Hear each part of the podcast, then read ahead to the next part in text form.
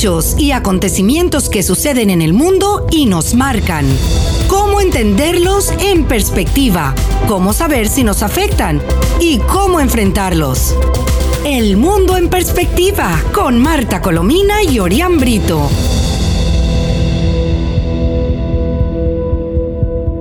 Hola, muy buenas tardes, estimados amigos. Les habla Marta Colomina y este es el espacio El Mundo en Perspectiva, que transmitimos todos los días a las 7 de la tarde en compañía de nuestro compañero Orián Brito y desde las emisoras Mundial 990M y 98.7 FM.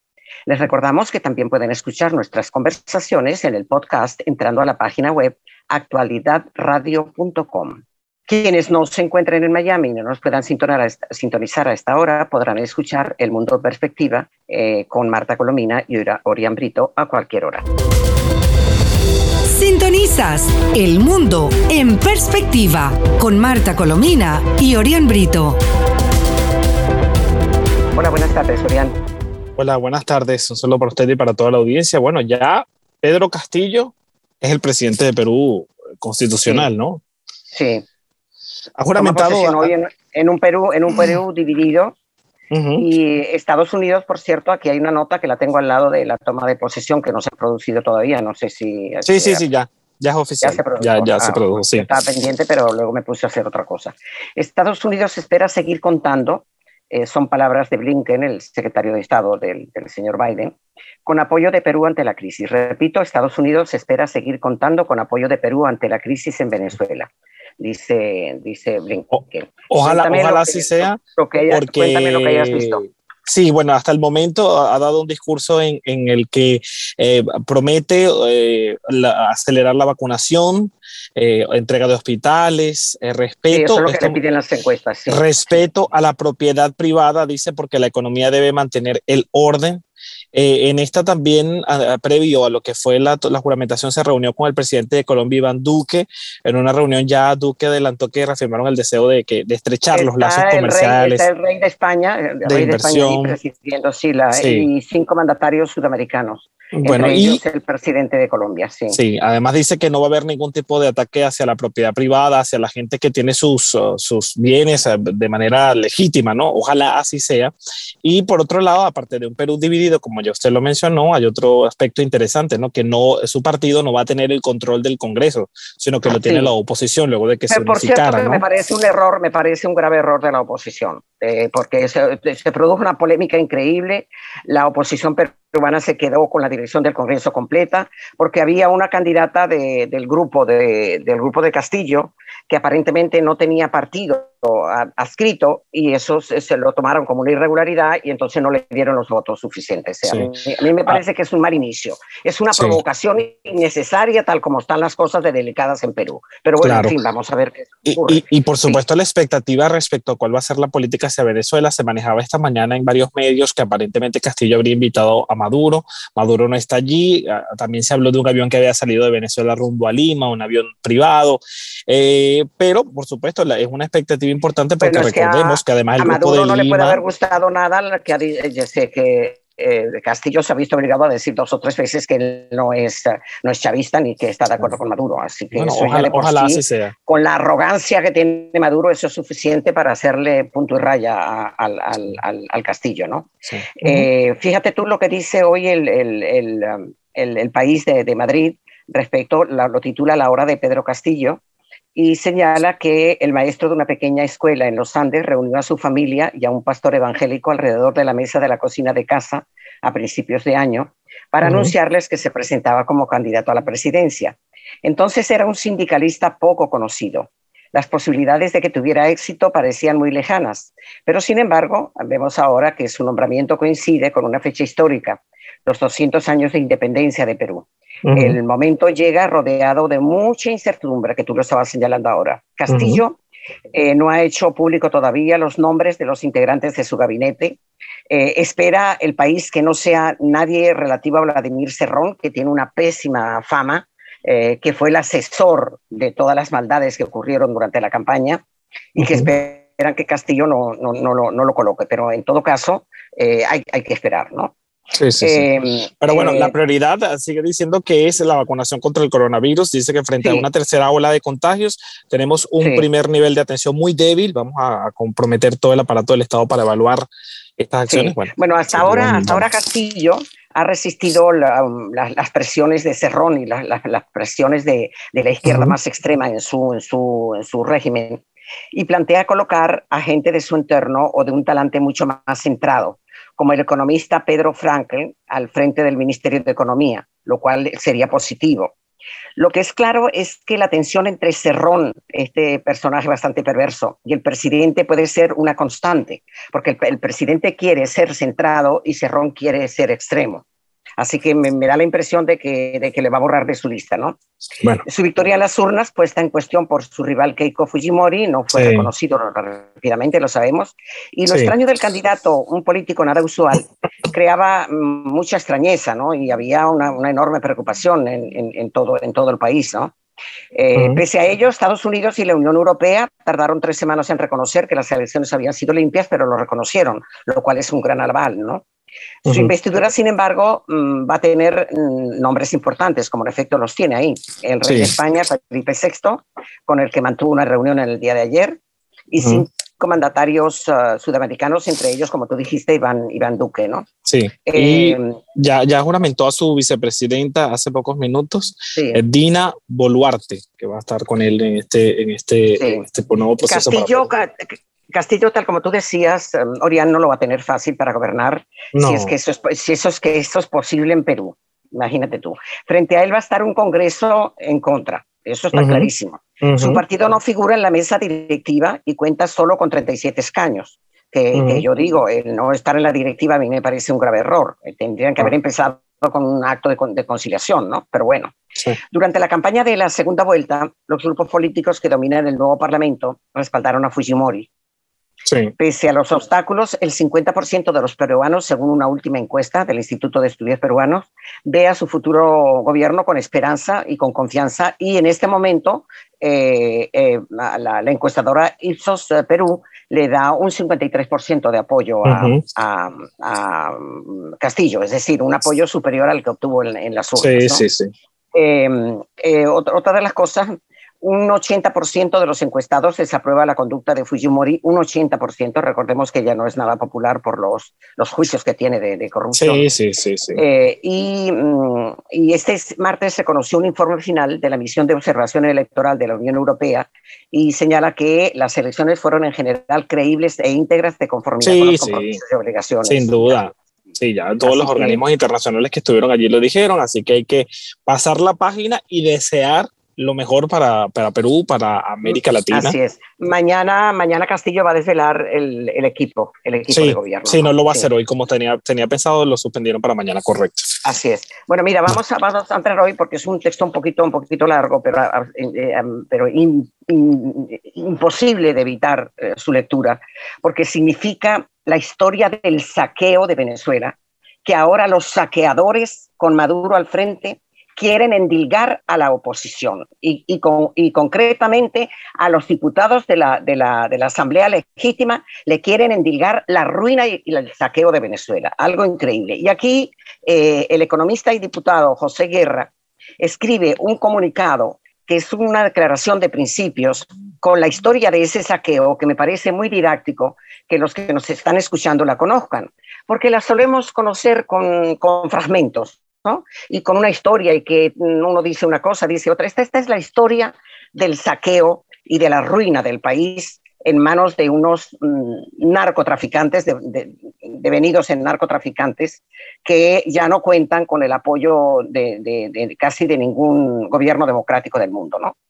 Dice, fui citado, empieza textualmente el diputado José Guerra, para comparecer ante la Asamblea Nacional sobre supuestos daños. La Asamblea Nacional es puria, hay que decir, ojo, la fraudulenta de Maduro. Eh, eh, por supuestos daños causados a la nación por los diputados del lazo 2016 y 2021. Acá dejo mi comparecencia ante el país, que es más importante y fundamental, no ante esa asamblea espuria. El tema objeto de la investigación, fíjense en el título, las acciones perpetradas contra la República por la directiva y miembros de la Asamblea Nacional del periodo 2016-2021.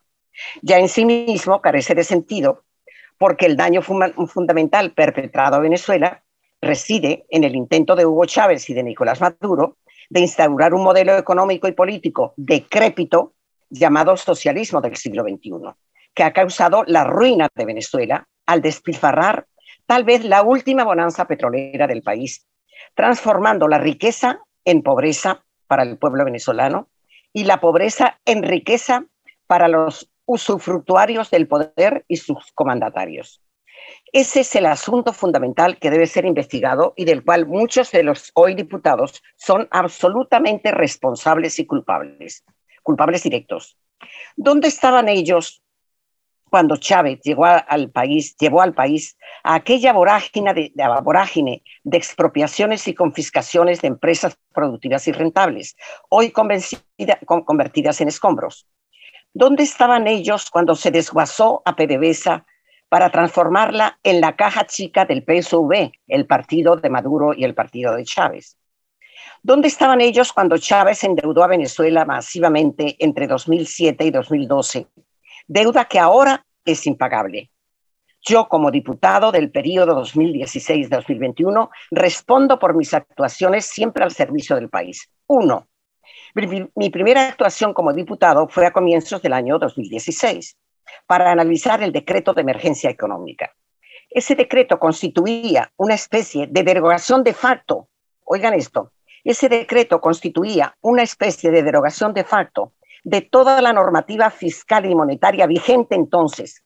Y de ello dejé constancia al señalar durante el cierre del debate sobre el grave riesgo en términos de inflación que se generaría debido a los suprapoderes concedidos al Ejecutivo para legislar sobre todos los ámbitos de la economía.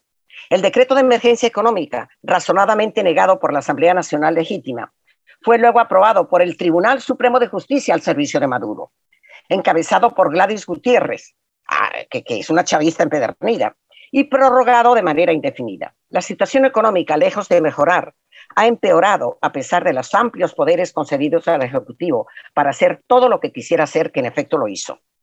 Dos, la primera ley que aprobó la Asamblea Nacional, la legítima, siempre estamos hablando de la legítima en este caso, fue la ley de reforma de la ley del Banco Central de Venezuela, en la cual justamente el diputado José Guerra jugó un papel fundamental, conjuntamente con otros diputados.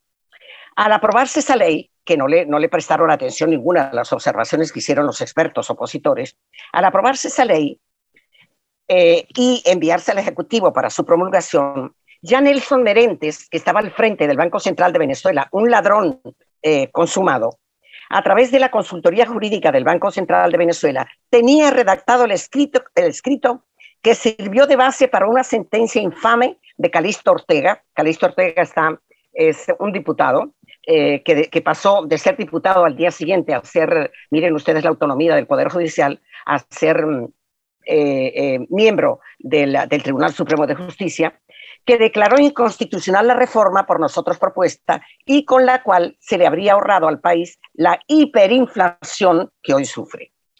Tres, cuando el gobierno de Maduro en octubre del 16 optó por no presentar la ley del presupuesto y la respectiva ley de endeudamiento ante la Asamblea Nacional, como establece y exige la Constitución, le advertí a algunos parlamentarios del PSV, y lo cita, acerca de los problemas que ello acarrearía al país. No hicieron caso. El resultado ha sido, oigan esto, que es una verdad como un templo, que el crédito externo se ha cerrado para Venezuela porque ninguna institución financiera internacional estaría dispuesta a prestarle a un país sin que ese endeudamiento estuviese autorizado por una ley y que estuviera además aprobado por ah, la Asamblea Legítima. Ya de por sí el riesgo país era sumamente elevado para ese entonces, para que Venezuela pudiese concurrir al mercado financiero internacional, situación que se agravó por la falta de la autorización legal contenida, contenida en las leyes del presupuesto y endeudamiento.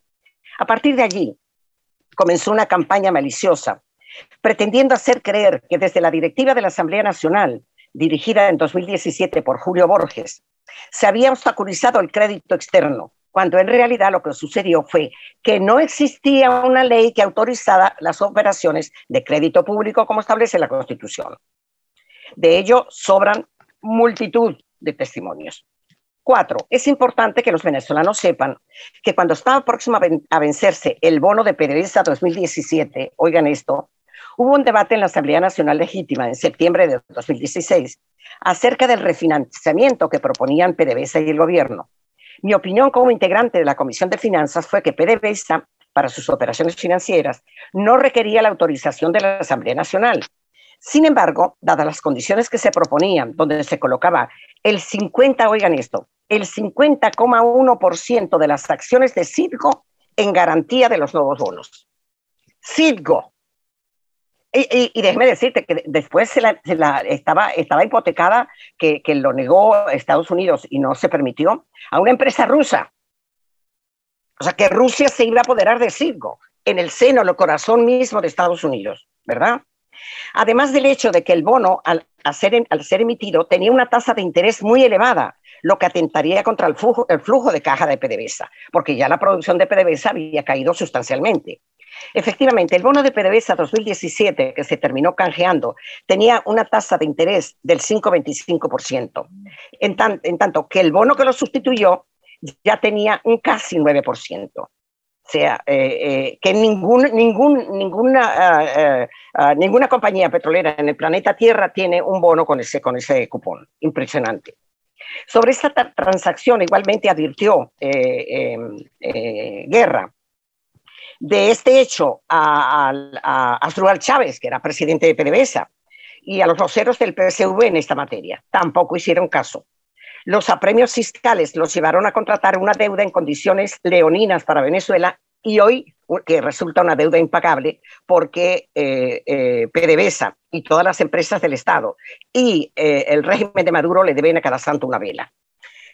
La situación de PDVSA fue objeto de muchos debates en la Asamblea Nacional entre el año 2016 y 2017, donde participó, Guerra y todos los diputados muy activamente. Era evidente la tendencia a la caída que mostraba la producción petrolera, con, eh, la particularidad desde 2008, a pesar de la cuantiosa deuda que contraía PDVSA y los elevados precios del petróleo, porque estamos hablando de, de, tiempos en que el petróleo estaba por encima de 100 dólares el barril. Cuando Chávez asumió la presidencia en febrero del año 1999, PDVSA producía 3 millones y medio de barriles diarios. Ya para 2012, su último año como presidente, la producción alcanzó a 2.900.000 barriles, es decir, un, casi un 15% por debajo de lo que había recibido. Pero es eh, conveniente precisar que en 1998 las proporciones, oigan esto, esto lo voy a leer muy despacio, las proporciones de esa extracción de crudos fueron 89% lo producía PDVSA, la empresa del Estado y un 11% las compañías extranjeras. Mientras que en 2012, cuatro años después, eh, no, no, 12 años después de haber asumido el chavismo al poder, resulta que eh, el cuadro estaba que cada día, eh, PDVSA cada día producía menos y terminaron por producir casi todo lo que se iba produciendo en menor escala las empresas petroleras extranjeras, al estilo de Chevron y otras otra compañías. Así, entre 2007 y 2012, Venezuela dejó de recibir 81 mil millones de dólares por concepto de barriles que no se extrajeron y por tanto no se exportaron.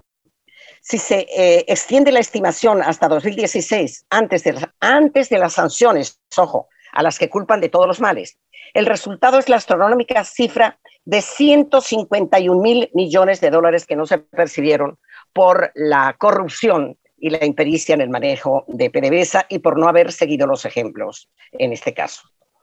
Eh, ello representó un daño mayúsculo, por supuesto, al pueblo venezolano. Adicionalmente, todas las diligencias realizadas para la directiva de PDVSA que, concurriera al Parlamento a explicar la declinación de la producción, eh, lo impidieron. Es más, impidieron que eh, el presidente de, PDVSA, Ramírez, fuera a PDVSA porque eso atentaba contra los intereses de la patria.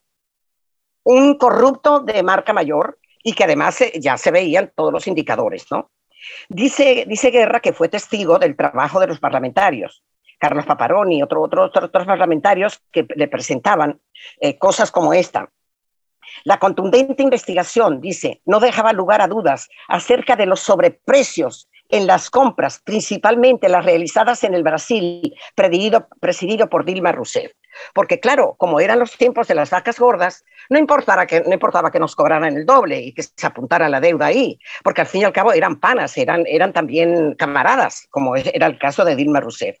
Ese ministerio era el principal agente importador del gobierno a través de ese foco de corrupción llamado primero Cadivi y luego Sencoes. Lo que ocurrió fue, bueno, con el coronel Manuel Barroso, otro ladrón, que acabaron con, Venezuela.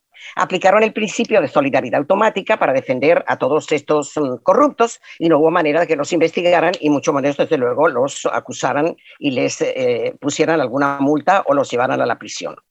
Las investigaciones, y estamos terminando ya, las investigaciones que dirigió el diputado Jorge Millán acerca de las adquisiciones de equipos e insumos con motivo de la declaratoria de la emergencia eléctrica. Fíjese que está repasando, primero, eh, eh, em, lo, que hicieron para, mm, eh, inflar la, la, inflación en Venezuela, lo que hicieron para seguir manejando y endeudándose con una deuda ciertamente impagable, lo que hicieron con la caída de la producción de PDVSA y utilizar a PDVSA como la caja eh, chica del, del PSV. Eh, ahora viene lo que hicieron con el servicio eléctrico, que como sabemos en Venezuela lo que abundan son los apagones y no hay electricidad. La danza de millardos de dólares en importaciones de plantas y equipos chatarra, vendidas como nuevas, se fue acumulando en las cuentas bancarias abultadas de un clan vinculado a, Corpoelec y al Ministerio de Energía Eléctrica uno de cuyos titulares fue el general Luis Mota Domínguez, porque aquí los militares se hicieron de las suyas. Muchas de esas cuentas fueron posteriormente descubiertas en Andorra y otros países fiscales con miles de millones de dólares. La comisión encargada de las averiguaciones se quedó esperando a los ministros respectivos para que rindieran las cuentas al pueblo venezolano. ¿Verdad? Y ahora estos señores están culpando a los diputados que trataron de poner orden, de, que, no se hicieran los horrores que significaban el saqueo y la ruina de Venezuela, los están eh, investigando para culparlos de toda esta tragedia. Finalmente, dice, quiero referirme al tema de las sanciones. Dice, yo he sido coherente en mi posición y acá lo voy a ratificar. No está de acuerdo con las sanciones y estima que eso fue un error, pero así como un país adopta medidas contra los narcotraficantes y terroristas y previene el uso de su sistema financiero para actividades ilícitas, de igual modo, se imponen medidas protectoras contra los corruptos para evitar que laven y blanqueen los capitales mal habidos y que fueron robados al pueblo venezolano. Pero las evidencias, tal como lo señaló Michelle Bachelet en uno de sus informes sobre los derechos humanos en Venezuela, apuntan al hecho de que la crisis económica y social claramente antecede a la imposición de sanciones. Esto lo, digo de manera más sencilla. Las sanciones son muy, muy posteriores a la ya crisis y ruina y saqueo de Venezuela, que ya Venezuela era un país pobre cuando eso ocurrió que ya los países amigos no sabían cómo hacer para parar aquella sangría terrible que había emprendido el chavismo. Entre 1999 y 2016, Venezuela recibió por exportaciones petroleras la respetable cantidad de 917.491 millones a razón de 53.970 millones cada año. Y en ese tiempo, del 98 al 2013, la deuda externa financiera, excluyendo el fondo chino, la deuda comercial, que alcanza más de 100.000 millones de dólares, fue, saltó de 28.317 millones a cerca de 100 mil millones. En unos pocos años, cuando, cuando Chávez asumió el poder, recibió una deuda de 24 mil millones de dólares y ahora sobrepasa los 300 mil y desde luego con una, Venezuela totalmente en ruinas. Eh, habla del fondo chino y de todo lo demás, pero en todo caso esto es lo esencial que quería, que quería comunicarles. Eh, y por si tenemos unos minuticos, eh, yo quisiera que tú comentaras pero que Julio Mayora, el venezolano, gana la medalla de plata en Tokio. Eh, es la primera medalla que, medalla que gana un venezolano. Sí, pero ahora Maduro sacó un video del joven y entonces el muchacho, no sé si conminado o no por su entrenador, le dedica la medalla a, Hugo Chávez. Eh, es una cosa terrible el uso político que usa es el régimen corta cualquier tipo de alegría. Eh, yo no sé si fue obligado o no, pero, pero indigna. A mí me indigna profundamente. Sí, bueno, peor para él, peor para él porque eso, es una alegría de todos los venezolanos. Pero claro, que, era, lo que tenía que decir, que era lo que tenía que decir, si lo ganó, perfecto, pero, pero cortar la alegría y ponerle este toque político que como siempre le gusta hacer el régimen, a mí me genera indignación, de verdad, lo lamento. A no lamento. indignación, no, diría un taco que no puedo decir a través de esta Yo diría asco, yo digo asco, porque a mí Chávez está muerto. pensando mira, otra cosa, Guaidó, Guaidó, a propósito del, del show que quiere montar Maduro en, en, México, eh, exigió un cronograma electoral para Venezuela sin un árbitro impuesto. Sí. El presidente encargado de Venezuela ya tiene el apoyo de, el apoyo de su partido y el apoyo de, aparentemente de Acción Democrática y otros partidos, aun cuando hay, hay fichas libres que se han separado, eh, animados por la, la, emoción de que pueden ganar eh, con, con, una separación, con esa voracidad, pueden ganar algo con un, un juego ya pautado de antemano. ¿no? El presidente encargado de Venezuela, dime, dime, perdona. No, no, dígale, dígale. No, no, bueno, eh, Juan Caidó enfatizó ayer martes que se necesitan garantías palpables para consumar un acuerdo de salvación nacional y una eventual participación de todos los ciudadanos en elecciones libres. Un evento aislado no soluciona el conflicto. Es decir, las elecciones regionales, tal como están, no sirven para nada. No solucionan ningún problema el país. Y en referencia a las elecciones sin condiciones que planea imponer el régimen chavista de Nicolás Maduro para remover a las autoridades regionales, dice, se necesitan condiciones y garantías en el marco de un acuerdo integral que permita que los venezolanos podamos decidir. Amén. en otras palabras, que se necesita un CNE limpio, elegido pluralmente y em, unas elecciones que no sean regionales, sino que sean básicamente presidenciales. presidenciales. y parlamentarias, como está pidiendo la comunidad internacional. Y el, dólar paralelo sobrepasó los 4 billones de, bolívares. Y la Academia Nacional de Medicina pidió acelerar la vacunación tras la llegada, que era lo que faltaba, lo que nos faltaba a Venezuela, la variante Delta. La variante Delta, sí. Bueno, nos despedimos. Venga, nos Mira, ¿y de Cuba qué sabes? Rapidito. No, de Cuba sigue la situación compleja respecto al coronavirus, por supuesto, y las manifestaciones y la represión, porque ahora las denuncias es que a adolescentes los están sentenciando a juicios sumarios, una cosa terrible. Le están pidiendo al UNICEF que se, se pronuncie por esta situación y los cinco generales murieron de muerte natural. Sigue el misterio, sigue el misterio, sigue el misterio. Muerte natural o COVID. Yo creo, yo, yo, me inclino por la, la, tendencia de que murieron de COVID y no se atreven a decirlo porque con las vacunas no venden a ninguna parte esas vacunas. No, Como además más de nueve. importa un rábano. Y en las últimas horas más de 9.000 casos, la cifra más alta, con 80, 68 fallecidos en Cuba. Y la gente no tiene mascarillas. Una locura. Bueno, pues nada, muchísimas gracias amigos. Disculpen que les leímos un texto tan largo, pero como vieron es la historia del saqueo de Venezuela y es la historia completa que establece la responsabilidad justamente a Chávez y a Maduro y a sus uh, compinches. Gracias y hasta el próximo día. Hasta la próxima. Hechos y acontecimientos que suceden en el mundo y nos marcan. Cómo entenderlos en perspectiva, cómo saber si nos afectan y cómo enfrentarlos. El mundo en perspectiva con Marta Colomina y Orián Brito.